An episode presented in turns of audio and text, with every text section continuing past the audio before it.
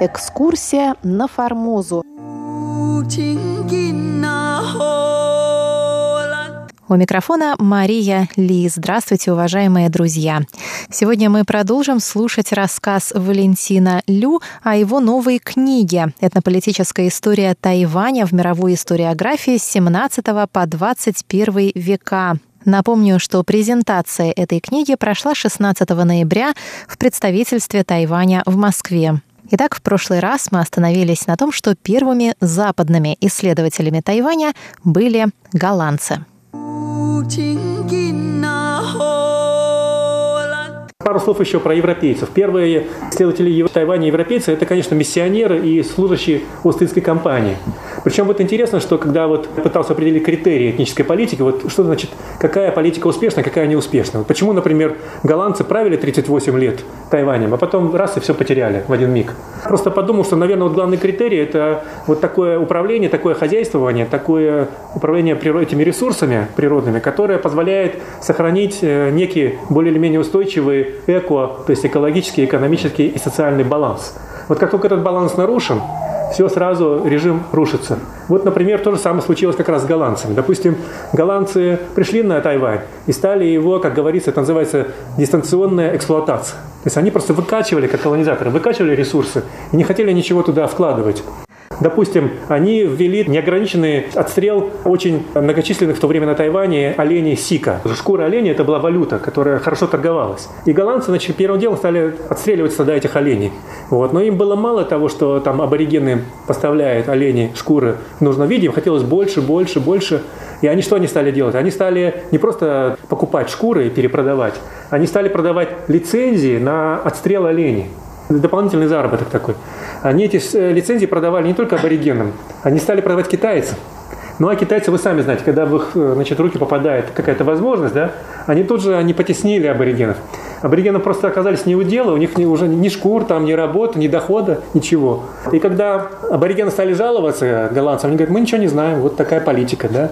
А когда оленей стало все меньше и меньше, шкур все меньше и меньше, аборигены перестали зарабатывать деньги, китайцы стали все больше денег зарабатывать, стали возникать конфликты между китайцами и аборигенами.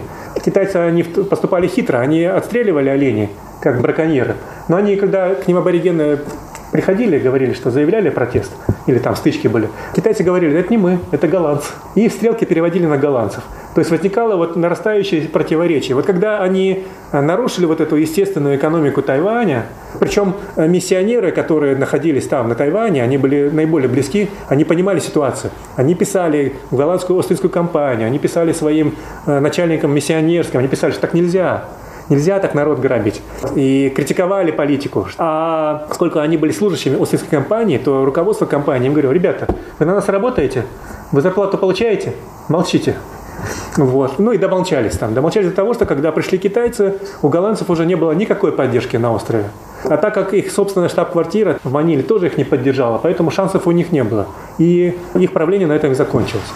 Вот японцы, например, они, когда пришли на остров, они сразу же вот объявили, об этом мы тоже пишем в книжке, Симпе и его предшественники, они сказали, что этнология – это наука управления, то есть научное колониальное управление, мы создадим образцовую колонию, а для научного управления нужно знать этнологию.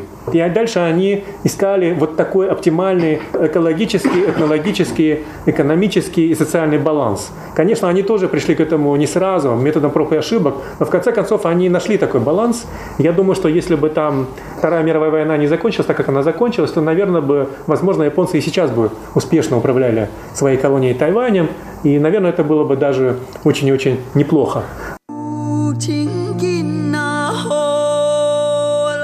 В этой книжке есть специальная глава, посвященная тому, как э, японцы изучали Тайвань. Интересно, что тайваньцы, потому что вот тайваньская этнология, она тоже очень интересна, потому что она произрастает как бы из трех традиций. Первое – это, конечно, японские корни научные, да? Второе – это те ученые, которые после 49 года и даже до 49 года, они приезжали из материкового Китая и изучали Тайвань, аборигенов. Вот. А третий кит, на котором стоит тайваньская этнология, это, конечно, американская западная наука. Потому что самые знаменитые этнологи, допустим, недавно умерший, буквально недавно умерший академик Ли и, Юань, он э, и его сверстники, они все получили образование на Западе, в Америке в 60-е годы. Уже поехав в Америку, получили хорошее антропологическое образование. И когда они приехали на Тайвань, они принесли новую струю в тайваньскую этнологию. Они, причем в чем это состоялась, эта новая новизна? В том, что если до этого вся китайская наука, изучение этнологии, этнической истории и политики сводилась к изучению аборигенов, э, этническая история – это история аборигенов, да? Этническая политика – мы изучаем аборигенов. Аборигены – это объект исследований. Вот эти новые ученые, они сказали сказать, что, постойте, а китайцы, которые живут на Тайване, они ведь тоже объект исследования, да? И они стали изучать китайцев уже не только как субъект, но и как объект исследований. То есть это община, китайская община на Тайване, зарубежная китайская община в Азии, Хакка, допустим, да, там связи на Тайване, в Сингапуре, там в Индонезии и так далее. И это был очень, очень интересный момент вот такой. Они привезли из Америки американские методы исследования и так далее, и так далее, и так далее. Потом еще момент такой, это китайская наука, допустим. Тоже очень интересно, потому что до 49 года китайцы не могли толком изучать Тайвань, потому что до 45-го точнее. Вот, потому что сначала были японцы на Тайване, а с японцами воевали. Вот, потом началась гражданская война, им невозможно было изучать. А после 49 -го года связи оборвались, и китайские ученые вообще не могли ничего изучать. Да, было несколько тайваньских аборигенов, которые остались в Китае, в Пекине. Вот, их там, у них брали интервью. Ну, короче говоря, до культурной революции, вот до середины 60-х годов, уже тогда китайцы в КНР, они все изучили, там все, что можно было. А дальше был перерыв, и 80-й год был новый всплеск был. И к 90-м годам уже получилось так, что все, что было в Китае, китайцы все изучили. Те, кто значит, изучал, они уже состарились. И молодым вроде бы и делать уже было нечего. Но в 90-е годы восстановились связи между Тайванем и материковым Китаем. И появились контакты первые. И у китайских ученых открылось как бы второе дыхание, вторая ниша. Они получили доступ к тайваньским материалам и стали изучать как бы уже тайваньский опыт исследований.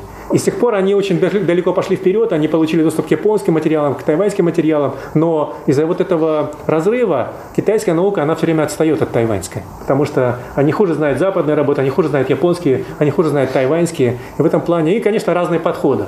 Интересно, что до 90-х годов и тайваньские, и китайские подходы были более-менее одинаковые. Они говорили, что Тайвань часть территории, неотъемлемая часть территории Китая. Это до начала 90-х годов официальная позиция. А потом она на Тайване немножко изменилась, да, там, ага. потому что там появились всякие теории океанической культуры, островной идентичности, иноземные правящие режимы. А в Китае позиция не меняется. Они говорят, что Тайвань – это неотъемлемая часть Китая, плоть от плоти, там, кость от кости. И интересно, что когда я с китайскими учеными беседовал в Пекине, в, в университете этнологии, я говорю, ну у вас же цензура одному этнологу. Он говорит, у нас цензура меньше, чем на Тайване. Ну вот у нас, говорит, только одно требование. Это вот чтобы все признавали, что Тайвань часть Китая.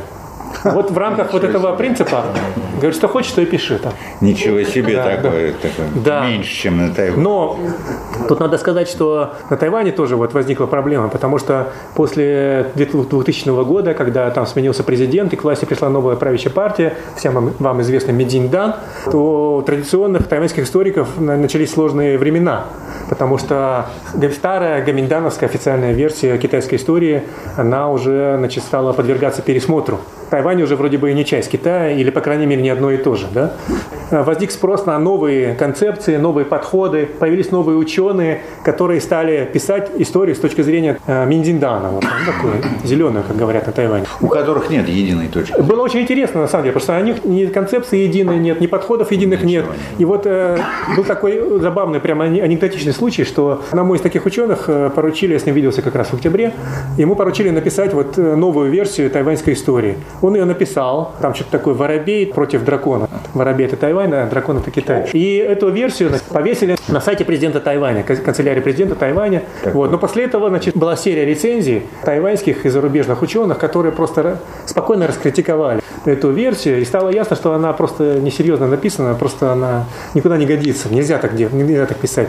И ее быстро убрали оттуда, больше никто не видел. А этот автор писал, что История Тайваня – это история аборигенов, забывая про китайцев там вообще. Вот. Но при этом про аборигенов у него во всей этой истории там было написано две страницы всего. То есть вроде бы это история аборигенов, и в то же время он забыл про аборигенов написать. Вот. Поэтому вот такие вот коллизии все, они, в общем, более или менее подробно описаны в этой книжке. Сегодняшний выпуск экскурсии на Формозу подошел к концу.